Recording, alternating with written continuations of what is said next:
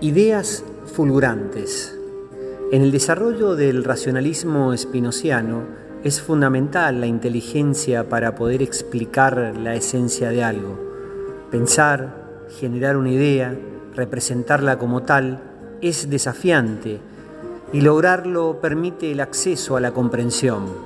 Es el pensamiento una actividad de la mente, sentenció Baruch Spinoza, filósofo holandés, considerado uno de los grandes racionalistas del siglo XVII. Si Heráclito lo hubiera leído, es probable que asintiera la visión de la filosofía espinociana, esa que desde la metafísica expone que la mente es la idea del cuerpo y que dada la complejidad del individuo y la diversidad de estados a los que experimenta por los cambios que vive, las ideas muestran ese vínculo entre el cuerpo y el alma, destacando la unidad orgánica del ser humano.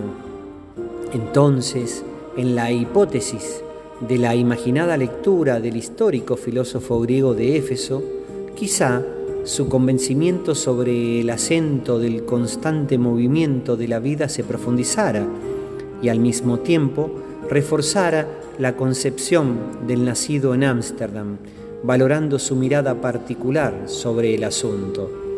Se podría decir que la capacidad de resiliencia distingue a la humanidad. Esa condición es natural, declarando su origen desde siempre y proclamando que, donde hubo vida, la fortaleza para asumir las transformaciones se manifestó.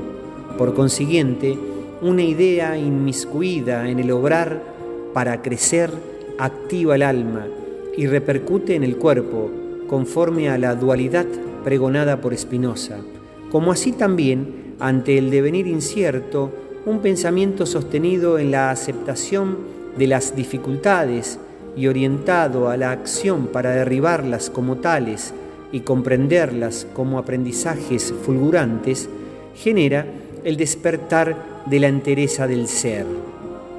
En el acto de pensar vive la idea, es el alma en sí misma. Esa es la idea para Spinoza. En su teoría de la mente se fundamenta su teoría del conocimiento. La noción requiere del pensamiento y desde su concepción surge la posibilidad de construir la significación de la diversidad de atributos que identifican al objeto en cuestión. La suma de todas las ideas de la mente forma una mente singular. Esa unión conectora, al decir de Solé en la obra magistral vinculada a Spinoza, permite que éste mismo hable de la mente como idea del cuerpo.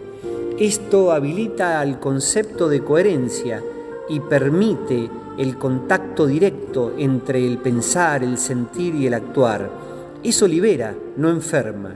Por otra parte, estimula las sensaciones armónicas, acentúa el interés por el respeto de lo auténtico, contagia sus efectos entusiastas por donde socializa y aprende a convivir ante las circunstancias que suceden. Es relevante comprender que en toda acción hay una idea y una lección.